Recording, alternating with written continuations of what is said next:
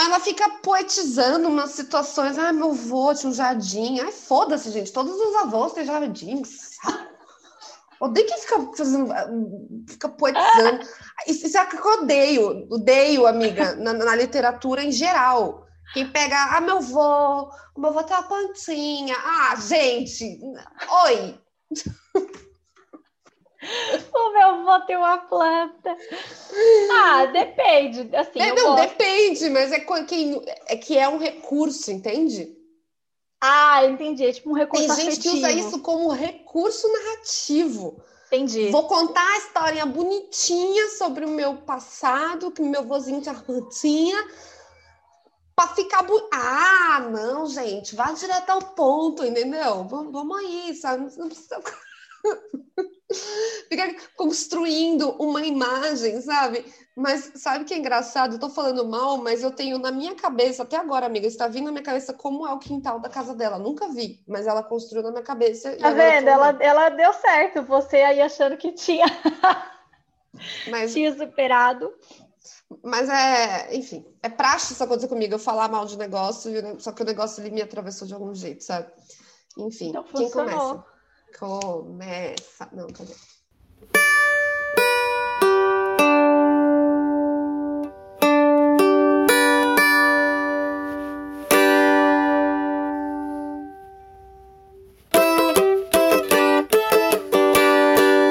Ah, não consigo tocar isso. Olá, meu nome é Lohane. E o meu nome é Bárbara, e você está no Mandei Acadêmica Chorar um podcast sobre educação, comunicação e estamos cansados da internet, mas fazendo podcast. Enfim, a este hipocrisia. episódio ele é patrocinado pela música que a Lohane vai cantar agora. Dó maior. Vou te deletar, te excluir do meu Orkut. Vou te bloquear no MSN. Não pra me mande mais scraps nem e-mails. Scraps, hein? Galera do Scrap ainda. PowerPoint. E tá ótimo. Quem quiser pode ir lá escutar esse clássico do sertanejo, que o episódio de hoje é sobre hiperconectividade e 2020, mais conhecido também o ano que nunca termina, ou hiperconectividade e pandemia. É, quem aqui nasceu, sei lá, em 2000, é, Orkut e MSN eram redes sociais, gente, é, que existiam anteriormente ao Facebook e o Instagram. Antes tinha o Orkut, tá? Só localizando aqui a fala, né, para nossos telespectadores, para nossos ouvintes não ficarem perdidos, né? Antes de começar esse episódio, eu tenho alguns recados para dar para nosso caro ouvinte sedento aí pelo nosso conteúdo, espero, é, que é falar um pouco do choro acadêmica e sua periodicidade, né?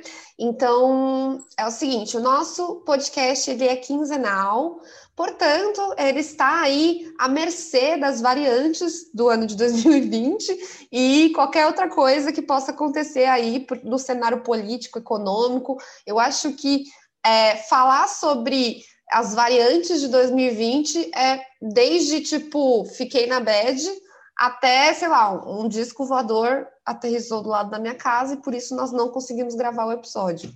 É disso que eu estou falando, gente. Então, assim, se os nossos episódios não vão no ar, é porque a gente, enfim, não é aqui, né? A patroa tá on, a patroa somos nós, então a gente aqui respeita nosso tempo. Mas, então, é a cada 15 dias, mas pode ter alguns problemas aí para ir no ar. Então, queremos aqui esclarecer para você, cara ouvinte, que ficou lá, né? Espero que tenha, né, Lohane? Alguém que fica lá, ai, nossa, deu 15 dias, cadê o episódio? Tô só acadêmica. Tô falando como se fosse assim, espero, né? É, Outra informação que gostaríamos de dar é que estamos finalizando aqui a primeira temporada, né? Primeira sessão, né, de nosso podcast, porque, enfim, o ano de 2020 está acabando. E é o que dizem, né? É o que Pensei dizem. a mesma é coisa. É... é o que o calendário diz. Então, é, finalizamos essa primeira temporada, voltaremos ao que tudo indica no mês de janeiro, então vamos passar aí uma semana sem, né? é, divulgar um novo episódio, mas voltaremos firmes e fortes. Então, se você tem sugestões de pauta, quer dar alguma uh, algum feedback, quer falar bem, quer falar mal, quer chorar, quer contar para a gente mais sobre a sua vida, enfim, escreve para a gente no choracadêmica.gmail.com ou nas nossas redes sociais, no Instagram, Chora Acadêmica. Então, esses são os recados iniciais. Vamos para o nosso episódio. Cuido meu oculte. Vai, sobre o que é o episódio de hoje. Perdão, gente, isso aqui é fruto da hiperconectividade, né? Para quem é daqui de São Paulo e para outros estados que tiveram aí eleições municipais, a, a pausa que a gente deu começou com a ressaca eleitoral, né? Quem ficou aí de ressaca eleitoral depois que, que acabaram as eleições, que eu acho que foi um período pelo menos aqui em São Paulo, não sei como foram nos outros estados, é, em que a gente esteve exaustivamente na internet. Não que esse ano não tenha existido uma exaustão na internet, porque, enfim, já chegaremos aí. Mas o período das eleições, pelo menos para mim e para a Bárbara, além de outros lugares onde estávamos trabalhando, foi um momento de esgotamento. Assim, acabou a eleição, a gente teve a maravilhosa vitória do Bruno Covas, prefeito honesto. É, é, contém ironia, pelo amor de Deus, viu, pelo gente? amor de Deus. Pelo amor de Deus. Ninguém aqui tá falando bem do Bruno Covas. E aí, é, esse Inclusive, parabenizar todo mundo que criou conteúdo depois das eleições, porque assim, eu e Lohane ficamos perplexas, né? Tipo, o que dizer? Não tem o que dizer. Eu vou chorar e pôr fetal na minha cama. É, e aí, ai, nossa, mas a gente sabia, do... gente, todo mundo sabia do contexto, todo mundo sabia que existia uma perda ali, e, e ai, a luta continua, a luta continua, mas a gente precisa respeitar também os nossos momentos de ilusão e os momentos de derrota, né? Não dá para ficar no, também ali só no círculo do, ai, galera, não preciso do momento de pau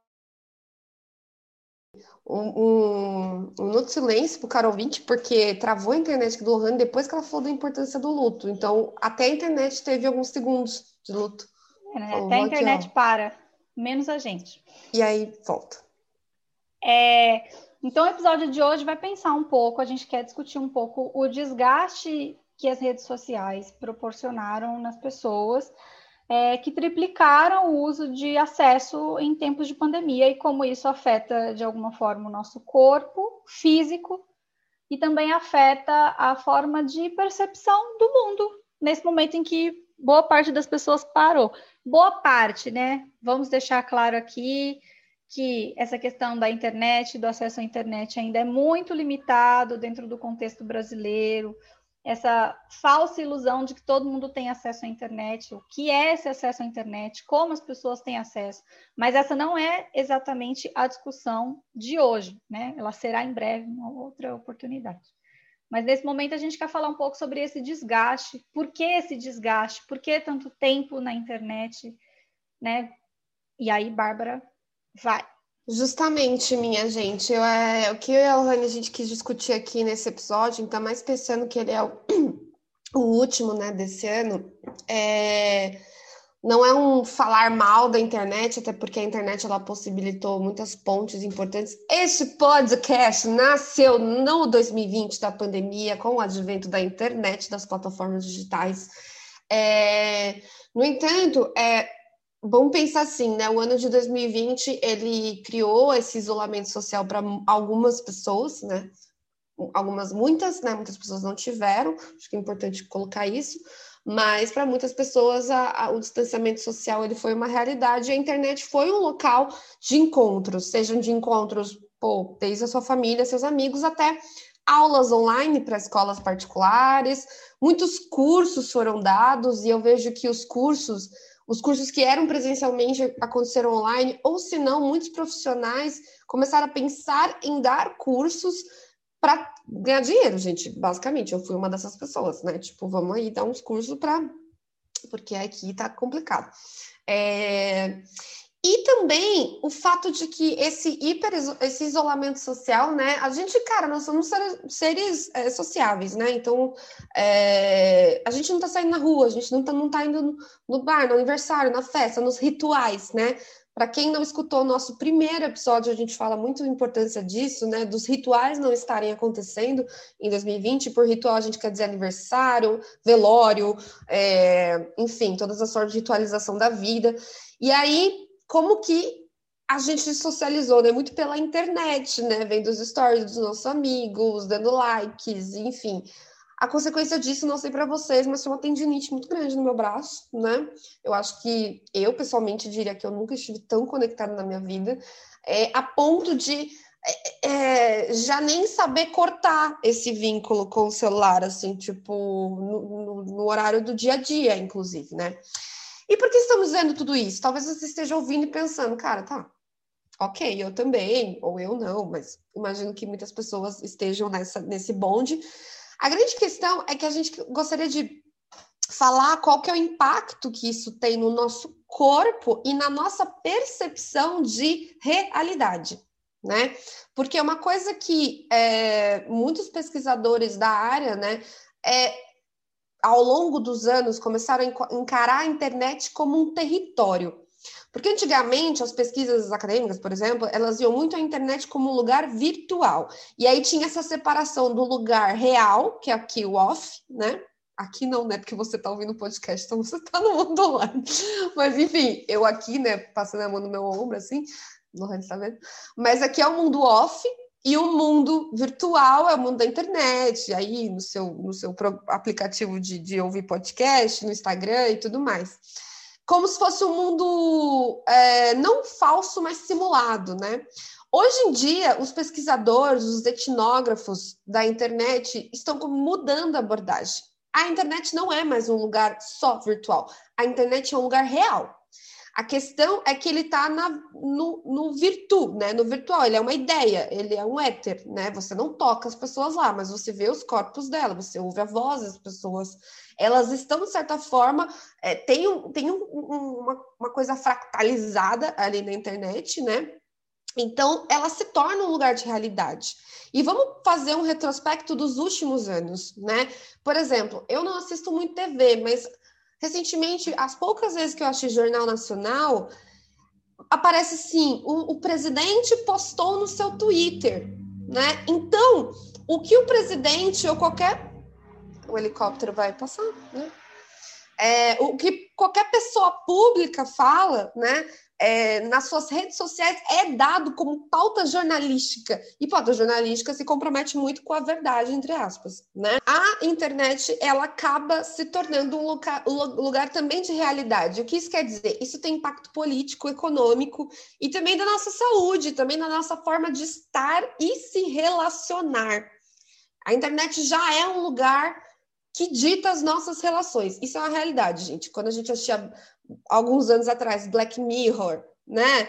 É, sei lá, Jetsons, já é uma realidade. Né? Então a internet não é mais uma parte da nossa vida. Às vezes, ela para uma parte da população, tá, gente? Isso é importante dizer isso. Não é todo mundo tem acesso à internet do jeito que provavelmente você que está ouvindo, eu e Lohane temos, né? Mas para uma, uma parte da população aqui no Ocidente, né, no Brasil especificamente, é uma realidade. A internet ela é uma realidade e ela dita muito as nossas relações. E aí, né? Que relações são essas que a gente está tá criando e o que a gente tem que se preocupar? Que eu acho que é isso que a gente está pensando, né? Aqui juntas, né? A internet ela é muito boa é, para atravessar fronteiras, para a gente conseguir acessar conteúdos e coisas que a gente não tinha acesso anteriormente, que soma muito, é muito bom. O fato de a gente poder criar um podcast onde as conversas que eu e a Lohane sempre tínhamos em cafés, quando a gente se encontrava, a gente está colocando aqui, né, que a gente pensa, pô, é legal isso que a gente conversa, vamos fazer um projetinho com isso. Então, assim, a internet tem seus adventos positivos. Só que assim, gente, advento positivo já está dado. A gente quer falar sobre as preocupações que a gente tem que ter com essas hiperconectividade, né, Lu?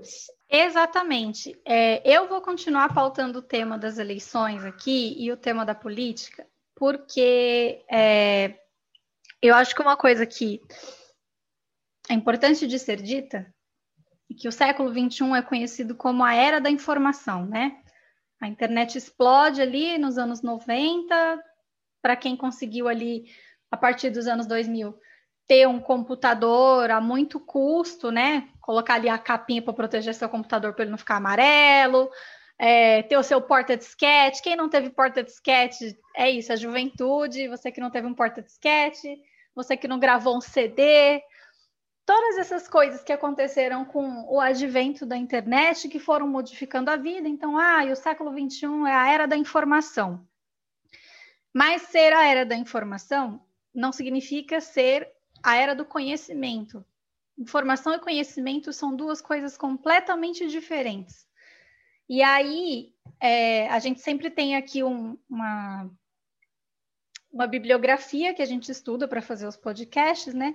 Foi muito interessante porque a gente pegou uma quantidade específica de autores que, apesar de falarem de vertentes diferentes e de lugares diferentes, porque a gente conseguiu chegar, inclusive, num filósofo sul-coreano, dessa vez a gente foi longe, não que a gente não tenha ido das outras vezes. É, mas é muito interessante como todos eles vêm falando sobre a diferença entre informação, conhecimento e experiência. E aí eu acho que a grande frustração, pelo menos do que eu vi das minhas redes sociais, que é uma bolha, né? A gente sempre está enclausurado nas nossas bolhas, é que a vida é muito maior do que o que acontece nas redes. Mas o excesso que faz. Ou muito gente... menor, né? Exato, exato. Ou muito menor. Ou muito menor. Aí a gente discute a escala. Mas é interessante a gente perceber esse tipo de coisa, porque o conhecimento ele demanda uma coisa que a gente parece que ganhou esse ano, mas eu fico me questionando se a gente ganhou mesmo, que é tempo. Conhecimento demanda tempo. E a era da informação, a questão das redes sociais, ela tem uma agilidade, ela tem uma pulsão, ela tem uma fragmentação de tempo que não te permite este tempo em quantidades maiores para pensar. E aí você forma opinião, né? Você tem os influencers, os formadores de opinião. E aí todo mundo tem uma opinião. Todo mundo tem uma opinião. E opiniões que são rápidas, esse opinar, na maioria das vezes, ele se reduz a você estar a favor ou contra.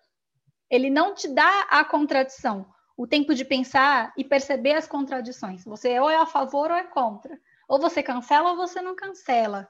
Ou você taca na fogueira ou você não taca na fogueira. Que complexo, que complexo. E aí eu vou voltar para a política, porque era muito engraçado, era muito bonita a mobilização nas redes sociais, as pessoas tentando é, mobilizar os parentes. Isso funciona em alguma medida, mas é uma medida muito pouca perto da vida que está para fora desse lugar.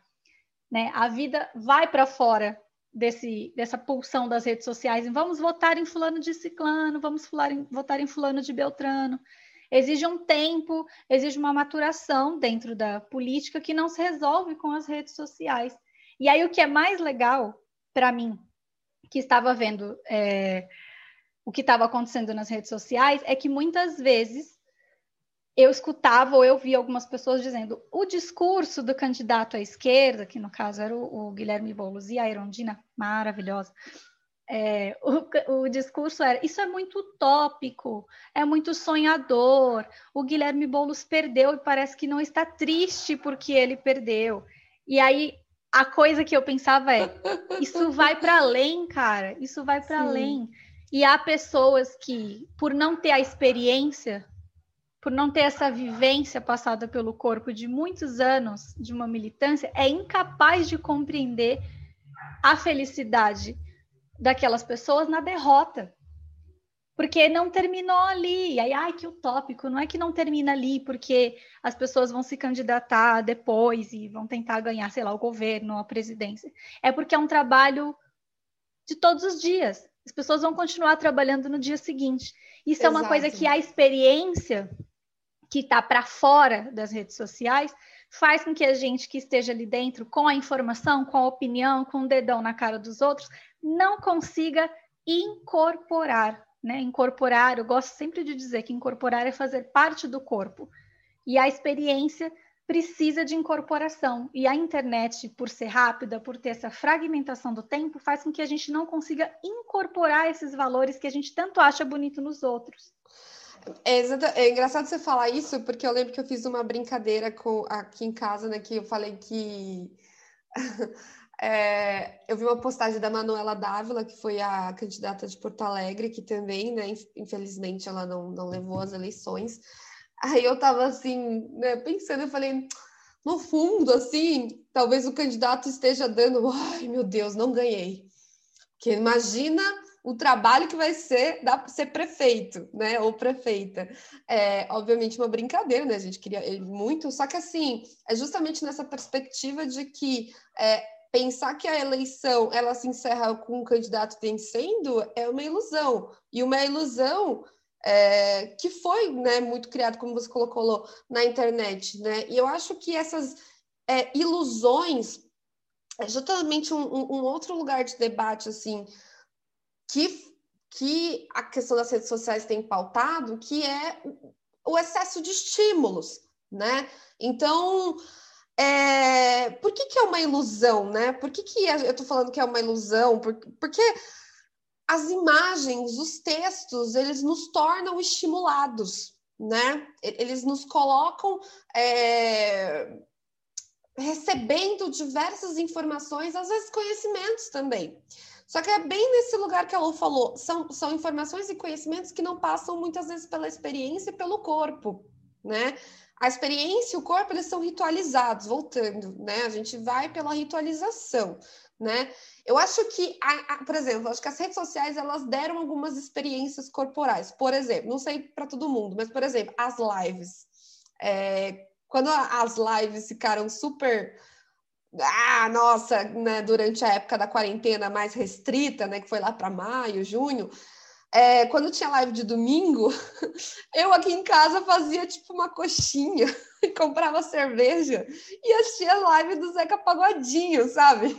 e era o dia de assistir a live do Zeca Pagodinho. Então, sim, isso eu vejo a internet pegando esses dois fragmentos, né? O virtual e o mundo offline, né? Passou pelo corpo, fiquei bêbada, sei lá, vendo a live. Exato. Não é? Então, assim, é, como eu falei, não é, a gente não está demonizando, mas eu acho que em alguma esfera essas super é, é estímulos, eles também, eles estimulam o corpo, gente, de alguma forma. Só que a gente não está percebendo que, que porque está muito no, da cabeça, da mente, do etéreo, né? É, e aí, o grande, assim, já é um problema por si só o excesso de estímulo, porque a gente está colocando para dentro do nosso corpo é, talvez questões que vão. Não sei se eu posso dizer isso, né? Porque eu não sou da, da, da biológicas, enfim, mas eu, eu, imagino que é muito além do que o ser humano não é nem capaz. Eu não, eu vou, não vou entrar em capacitismo, eu vou entrar na questão de é, de cansaço mesmo. Assim, é o tanto de informação que a gente recebe por, por, minuto, por segundo, né? Eu sempre converso, às vezes, nas minhas leituras de mapa, inclusive, que eu falo assim: hoje em dia a gente nunca teve é, tanta ansiedade. O Brasil é um dos países que, dos rankings, é o país que tem mais pessoas ansiosas, né, no mundo. É, paralelamente, o Brasil é um dos países que mais consome rede social. Reflita, né? Eu estou criando uma teoria agora. Mas né? o que eu acho. É, mas, só, só para concluir, Vai. qual que é o paralelo que eu faço?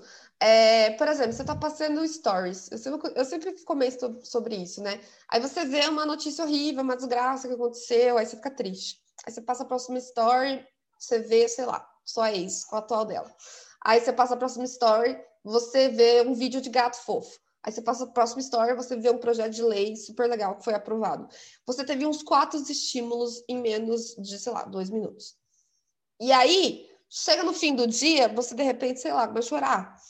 Ou você se sente cansado. Ou você, você está ansioso. E você não entende por que você está ansioso. Eu sempre falo que a ansiedade ela é uma falta de nomeação de sentimentos. A gente fala ansiedade porque a gente está sentindo uma emoção e a gente não está dando nome para ela. Gente, Percebe como é sintomático? Por que ansiedade? Porque você esteve estimulado por umas 10 informações num espaço mínimo de tempo, você não processou todas aquelas informações e aí sei lá. E aí o copo da sua casa quebra, você começa a chorar porque o copo quebrou. Por que, que eu tô chorando que o copo quebrou? Porque, porra, é uma rebordosa, na minha opinião, assim, de vários sentimentos, né? Então, complicado, né? Aquelas, né? Então, eu acho que é exatamente isso. A gente não passa pelo corpo todas as informações que foram absorvidas, né? E tudo bem, isso é uma coisa nova, gente. É isso, voltando, sempre afirmando, não é uma demonização. Sabe por que eu tô dizendo isso? Tem um documentário na, na Netflix, que a gente não estava na pauta, mas vamos mencionar aqui, é, que chama Quanto Tempo o Tempo Tem? Que é uma é brasileiro, inclusive, de uma diretora brasileira, e ela reflete sobre o tempo na história da humanidade, né? Então, é, tem uma hora que eles fazem uma reflexão sobre as viagens. Penso que era você viajar, sei lá, da Europa até o Brasil a experiência corporal que era fazer isso. E agora você faz isso não mais em uma semana, você faz isso em 12 horas. Então, por isso que eu falo, a gente não pode entrar numa demonização, ai, nossa, estamos sendo estimulados, porque os seres humanos já estão fazendo isso há um tempo. As viagens que duravam 17 dias agora duram 12 horas. As informações que demoravam dias para chegar, agora demoram segundos. Então, assim, a grande questão é o que, que a gente tem que prestar atenção, voltando, né? E, porque é uma realidade. Eu, falo, eu brinco que, tipo, lutar contra essa realidade, ai, nossa, vou cometer suicídio na internet, né? Que é a pessoa que não tem nada, né? nenhuma conta. É uma alternativa, para quem pode, né? Eu, com meu trabalho, não posso ainda. Mas Fala aí que você ia falar, Lô, desculpa. Eu queria concluir. Não, eu, eu não vi esse documentário ainda. Você já, a gente já tinha conversado sobre ele e eu não assisti. O que eu acho é que cada século tem a sua, entre aspas, enfermidade, o seu mal, né? No século XX, eu sempre lembro daquele livro do Nicolau Sevchenko, No Looping da Montanha Russa, que é um livro fantástico, feito assim para a escola, né? Já e é um livro um muito ótimo, né?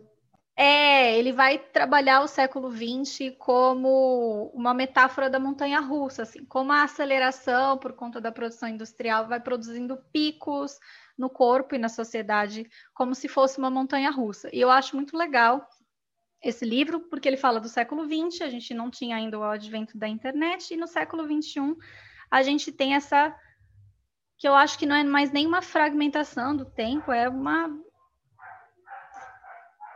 uma fluidez mesmo, assim, é como se a gente não conseguisse, eu não sei se a gente conseguiu algum dia na vida, mas palpar o tempo, né? Ele, o, a gente não tem mais a dimensão ou não consegue passar o tempo pelo corpo.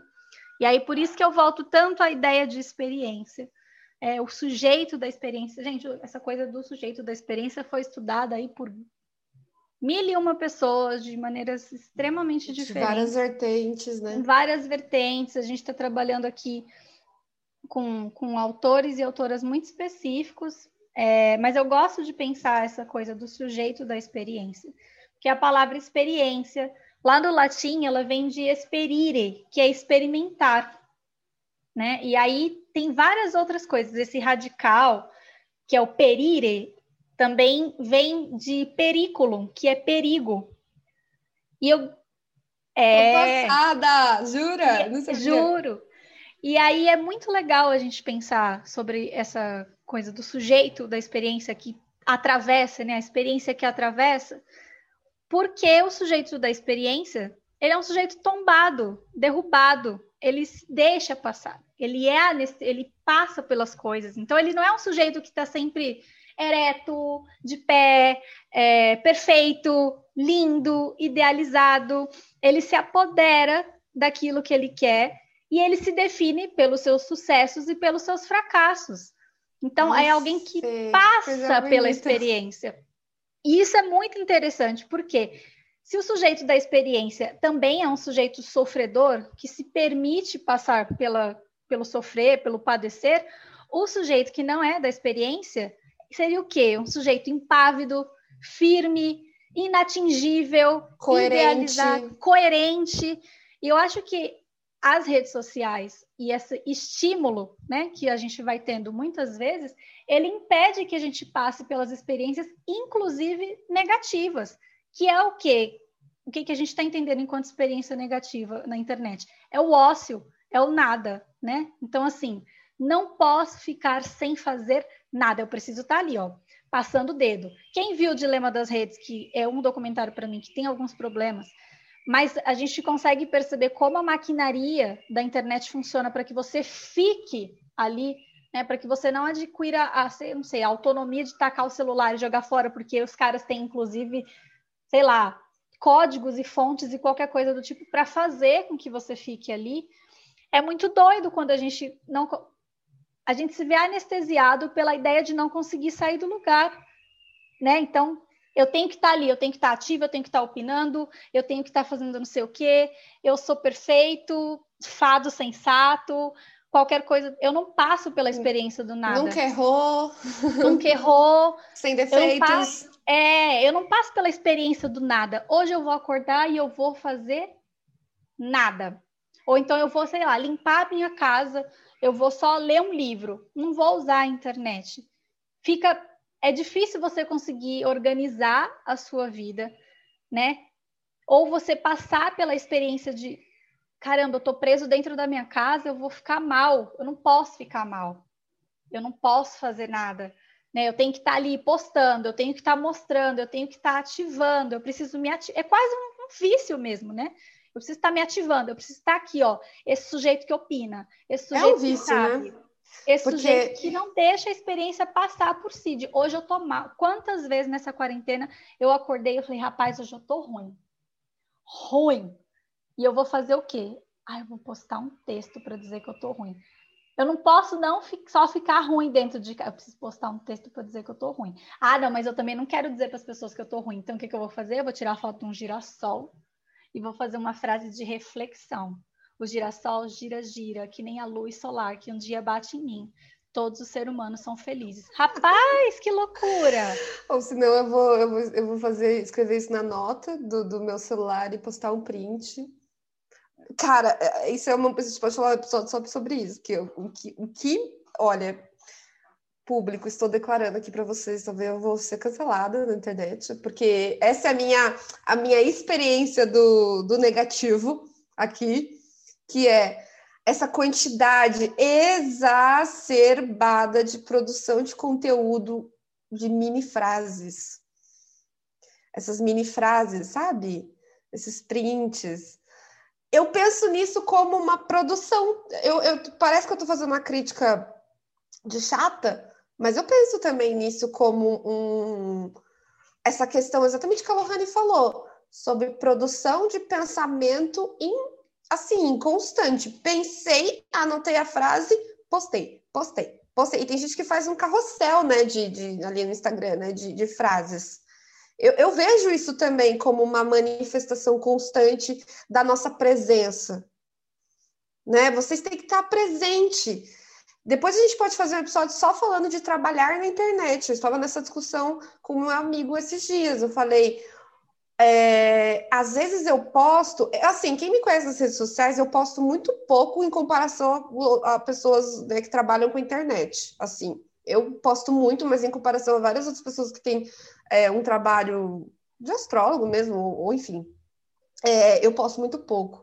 Eu, eu falei, ainda postando muito pouco, e eu posto assim, quando me vem na telha alguma coisa que eu acho relevante falar, mas mesmo assim eu estou sob a pressão de manter uma frequência, mesmo que seja bastante espaçada, por quê?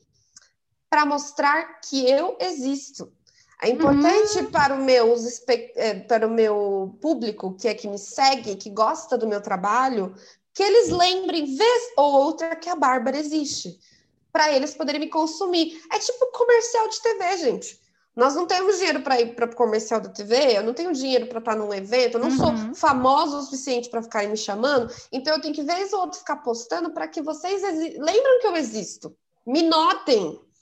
isso é muito desgastante. Então, existe toda uma discussão, como eu falei, pode ser um episódio à parte, sobre a saúde mental das pessoas que trabalham com, com internet, porque virou, sim, um advento muito positivo. Eu fiz todo um. Eu não vou falar carreira porque eu não tenho anos suficiente para carreira, mas todo o meu trabalho que eu tenho hoje em dia ele começou na internet. Então eu não posso, ah, não, é horrível, não presta. Não, muito importante. Mas como lidar de uma forma positiva com isso, né? De uma forma que não te mate aos poucos, né? Mentalmente. E eu acho que entra numa questão, pegando esse gancho aí do que a Lu tá falando, eu falei sobre o excesso de estímulos. E aí, uma coisa que me fez pensar bastante foi um texto aqui que tem um filósofo chamado Paulo Virilho, não sei se estou falando certo, mas ele fala sobre o problema é mais do que receber muitos estímulos, mas é você ter que reagir a todos esses estímulos. Aí fica foda, gente. Porque é isso. Você tem que ter opinião, você tem que se colocar. É quase, você quase se sente. Eu não sei se você já teve isso, Lô, mas um dia que acontece uma desgraça muito grande, tipo um episódio super violento, você pensa, eu vou postar, nem que seja uma postagem sobre isso, para mostrar que eu me preocupo com isso. Gente, é, a gente realmente às vezes perde o tato, né? Quantas vezes vocês já não conversaram com amigos e falaram: você viu, ele nem postou, ele postou, ele não. Então, assim, é o que a Lu falou a experiência aqui da vida real ela, ela, ela, é outra, né? Ela acontece de outro jeito. Eu vou dar um outro exemplo. Será que eu falo esse exemplo? Fala. É porque ó, é não, é, não é juízo de valor nenhum, tá, gente? Não, não estamos opinando, que a gente pode fazer episódio só sobre opinião sobre isso. Mas é que uma chave virou na minha cabeça quando eu vi o Roda Viva com a Jamila Ribeiro porque a Djamila ela tem aí um, um, um, nome na internet e várias polêmicas que giram em torno do nome dela. E a minha, minha, minha opinião era muito formada baseada nisso. Daí ela contou no Roda Viva os corre que ela faz na vida dela, entendeu? E aí eu falei, como a gente é babaca, velho. A gente fica fazendo parâmetro da pessoa pelo que ela posta, os eventos que ela mostra, a pública que ela faz, e a mulher tá tocando uns projetos aqui na vida offline, mudando muito mais vida que você. E você tá lá, entendeu? Virou uma chave isso na minha cabeça, sabe? Uma chave que já devia ter virado, mas me, me, me trouxe assim, a... tem outras experiências, então assim, é... essa necessidade de, de, de você formar opinião baseado com o que você vê na internet é muito complicado. E acho que é isso que a gente tem que refletir bastante sobre as nossas relações com as redes sociais, sabe? E com as nossas relações que a gente tem uns com os outros. Não dá para você julgar uma pessoa pelo que ela posta. E parece uma frase idiota falar isso. Mas a gente faz isso o tempo todo. A gente faz isso o tempo todo. Seja com celebridades, com pessoas que formam conteúdo, sejam com os nossos amigos. A gente se sente no direito de formar opinião sobre um assunto, um evento, uma pessoa, de acordo com o que a gente está sendo estimulado. E isso, trazendo aqui para a terra, para a matéria, a gente vai começar a fazer isso nas nossas relações. Sabe aquela coisa de, ah, não julgue pela aparência? A gente vai cada vez mais fazer isso. Tem uma pesquisa que diz que os jovens hoje em dia, que estão crescendo nesses 2000, eles já têm muita dificuldade de conversar pessoalmente, olhando nos olhos, principalmente.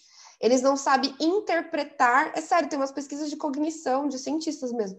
Eles não sabem interpretar se uma pessoa está brava ou se ela está só sendo franca, sabe? Olha isso, jovens hoje em dia já não sabem interpretar reações corporais. E eu acho que é para esse caminho, porque na internet está acontecendo isso, mas quando a gente traz isso para nossa vida real, o que, que é? É intolerância, é o fascismo, é a pessoa estar de vermelho na rua e você e os caras lá socar porque acha que é comunista. Tem aí uma relação? Lógico que tem. A gente vai pegando signos, né, os símbolos do, do, da, da internet e trazendo para a realidade. Então é aí que eu acho que é o ponto mais preocupante. É não fazer esse download aqui, ó. do que está na internet para as nossas relações. Que é isso que a gente está fazendo, a gente tá começando a formar opinião pelo que a pessoa posta, por onde ela mora, por, pelo, pelo trabalho que ela tem, então ela é isso, ah, porque ela é lorodonto, então ela vota no Bolsonaro. Quem disse, gente? Para! Isso me incomoda um pouco o meme da lorodonto, viu? Toda essa reflexão que conversou em Djamila para terminar no meme da lorodonto, tá bom? É isso. Eu acho engraçado, eu acho, é real, eu, eu acho engraçado, já compartilhei, eu acho, mas no fundo eu penso, mano, coitada das minas, velho. Coitada assim, não no sentido de opressão, que eu sei que tem uma coisa de serem privilegiadas, brancas, etc. Mas é tipo, caralho, mano, a pessoa não pode nem ser uma loura branca com, com, com odonto, que ela já tem um estereótipo formado. Que saco é. que tá sendo a vida. Eu acho que às vezes eu canso. Porque as pessoas elas já estão muito baseadas. ah, você mora, você mora no centro de São Paulo. Ah, então você é Santa Cecília. Ai, gente, para, sabe? Mas não, é... não sacanagem. Não, mas é, é, lógico que o meme ele sempre surge em função de uma realidade, mas aí a gente não pode levar a sério demais. Às vezes eu sinto que as pessoas tão, levam a sério demais e começam a prejudicar suas relações entre si por conta disso, né? É foda, é foda. Tem toda uma reflexão também que a gente pode fazer só sobre meme, né? Que o meme ele é uma exacerbação da piada, tudo é uma piada. Isso é muito, isso, isso é muito louco, gente. Se por um lado o meme é muito engraçado, por outro lado, é, a gente tem que pensar nisso. Tudo é engraçado, tudo é passível de você fazer. Eu brinco, eu inventei, um, um termo que é a geração saquinho de lixo. Todo mundo, eu não tô falando da página, tô falando de que todo mundo se sente um lixo todo mundo é uma bosta, e aí todo mundo posta que é um lixo. Hahaha, ficou engraçado. Gente, vocês estão biscoitando, desculpa. Isso para mim é um excesso de carência virtual num nível que você fala que é um lixo. Entende? Então, essa coisa da exacerbação da piada é, outra, é um episódio à parte, assim, né? É, tem, tem um, um livro, aquela tem um livro super interessante sobre isso. Depois a gente conversa no off a respeito do da questão do Conversa humor. no off e, e, cria uma pauta. É, e cria uma pauta, que a gente cria pauta sim. Mas para encerrar o assunto, é, eu queria voltar ao que a Bárbara tinha dito é, a respeito do, do polvirilho, né? Que a gente é uma. Que a gente é, não, que além do ato de interagir, a gente tem que reagir.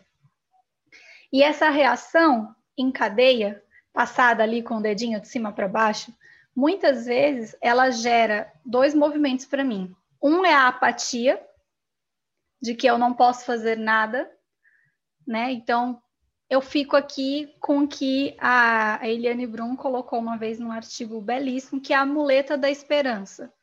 Então, assim, eu não posso fazer nada, mas eu vou fazer uma postagem, porque no futuro tudo será melhor. Tudo será melhor. Vidas negras importam. Não só lá, hoje também, hashtag. E aí, porque estamos lá para o futuro ser melhor.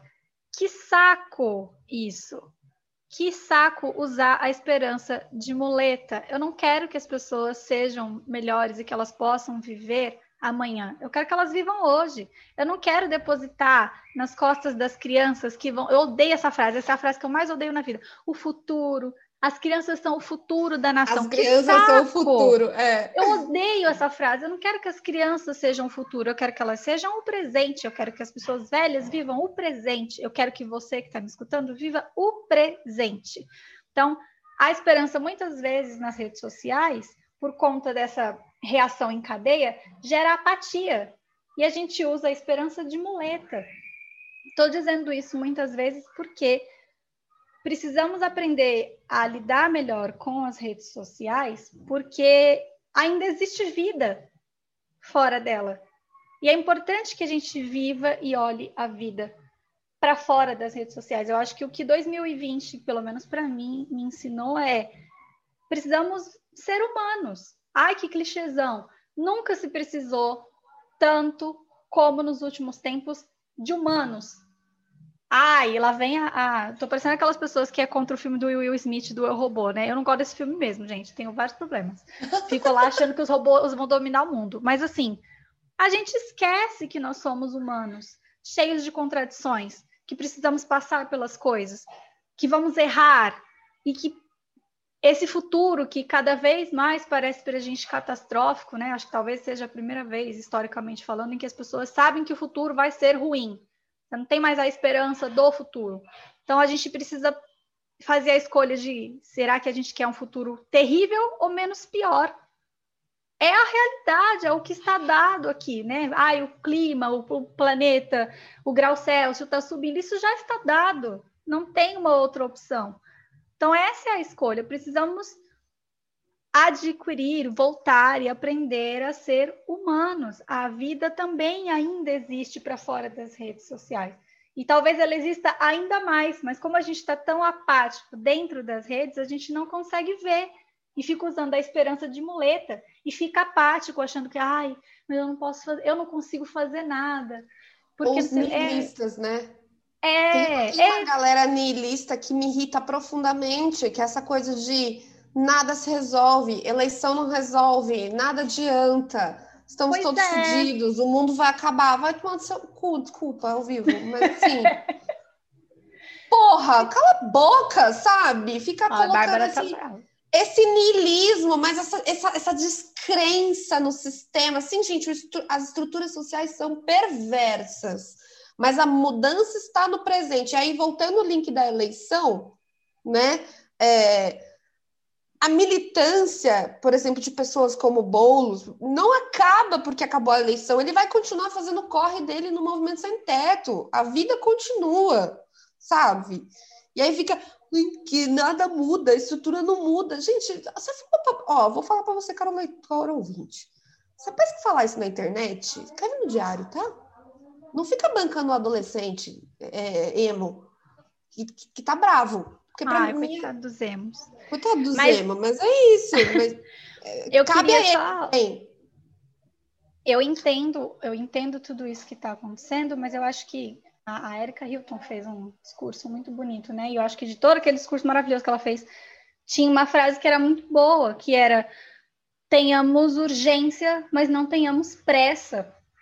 Então, assim, as coisas também demandam tempo para mudar, né?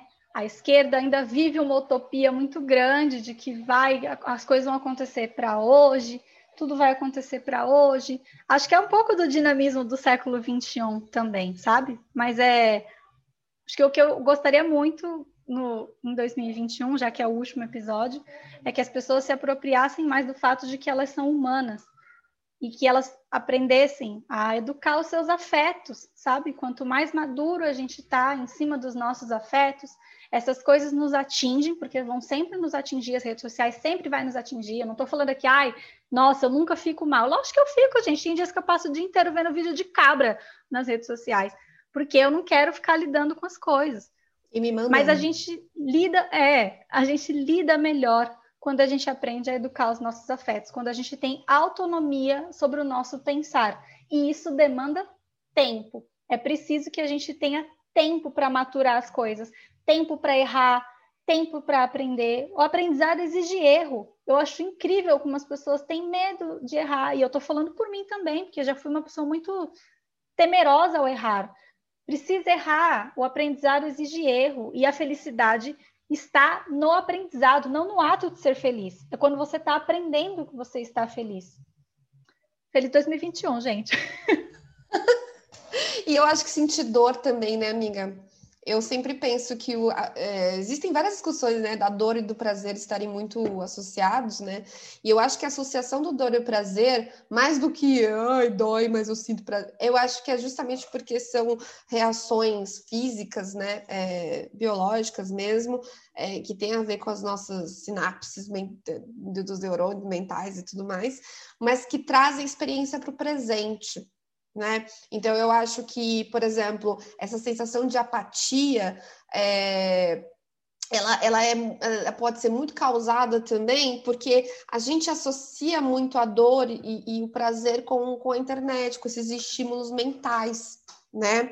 E a experiência corporal da dor e a experiência corporal do prazer nos trazem para o presente, trazem seu corpo presente. Eu digo isso como uma pessoa que está aqui, ó, gente, com o joelho machucado. E como é muito louco, eu vou trazer só uma metaforazinha. É isso, o fato de, de, estar com essa dor me faz ter muito mais cuidado no andar, né, de não estar tão distraída, traz o presente, né? Então eu acho que isso é uma das coisas muito perigosas também que as redes podem causar, né? Porque a gente associa dor e prazer ao campo do éter, ao campo das ideias, ao campo do digital. E dor e prazer passam pelo corpo. E como a Lô disse, demanda tempo. É com dor que a gente aprende.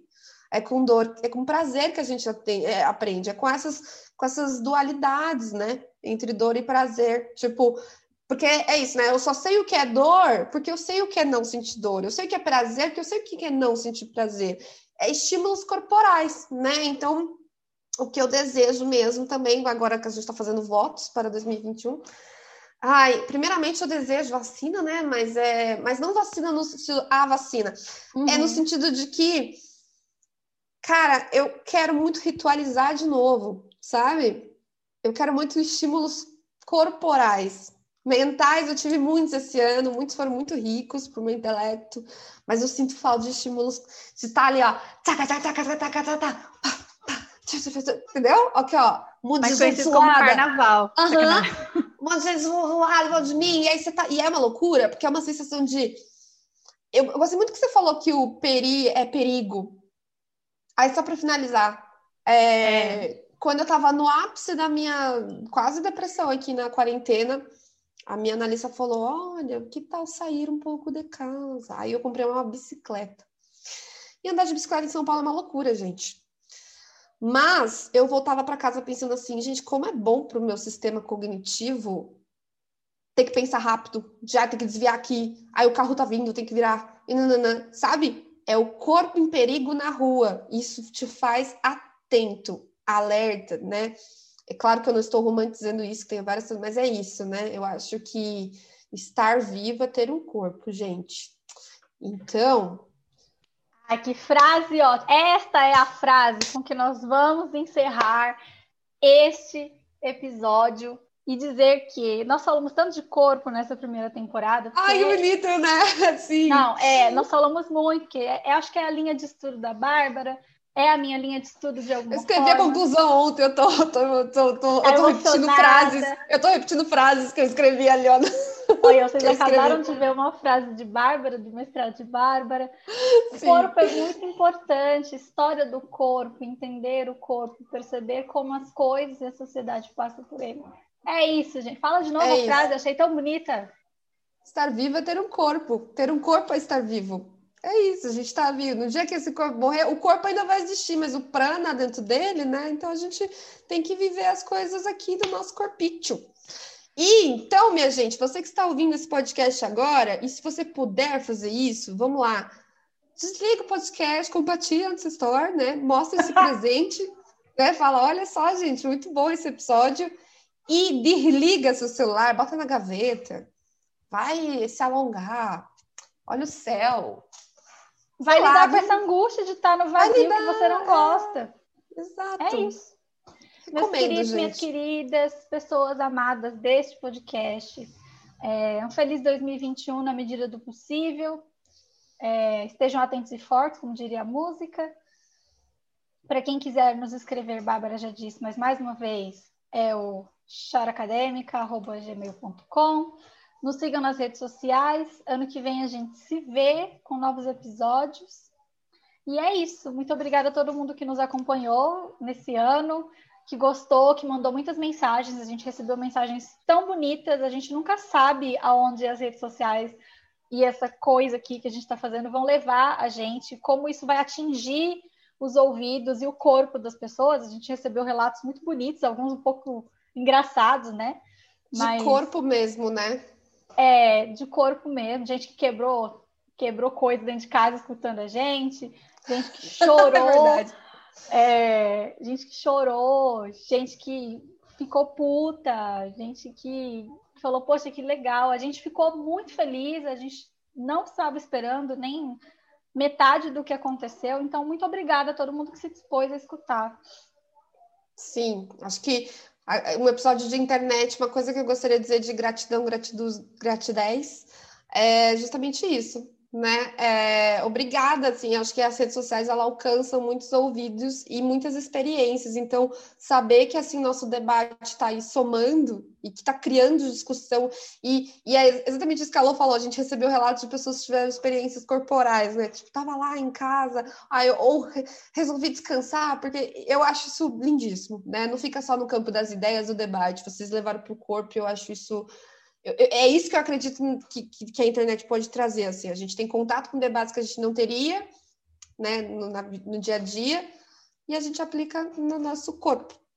Então, muito obrigado. Desejo aí felizes festas para geral e logo, logo a gente nós se vê. A gente nós se vê. E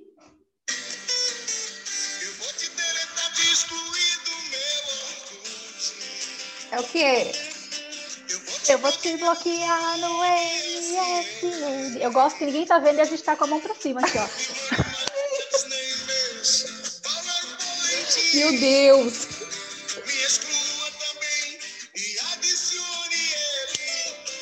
Pelo amor de Deus, não adiciona não. Tchaga, tchaga, tchaga. Quem trouxe essa música foi a Lani, eu vou ficar o dia inteiro cantando isso. É um clássico, é um Bom clássico dos anos 90. Para todos. Beijo, é um gente. Muito obrigada.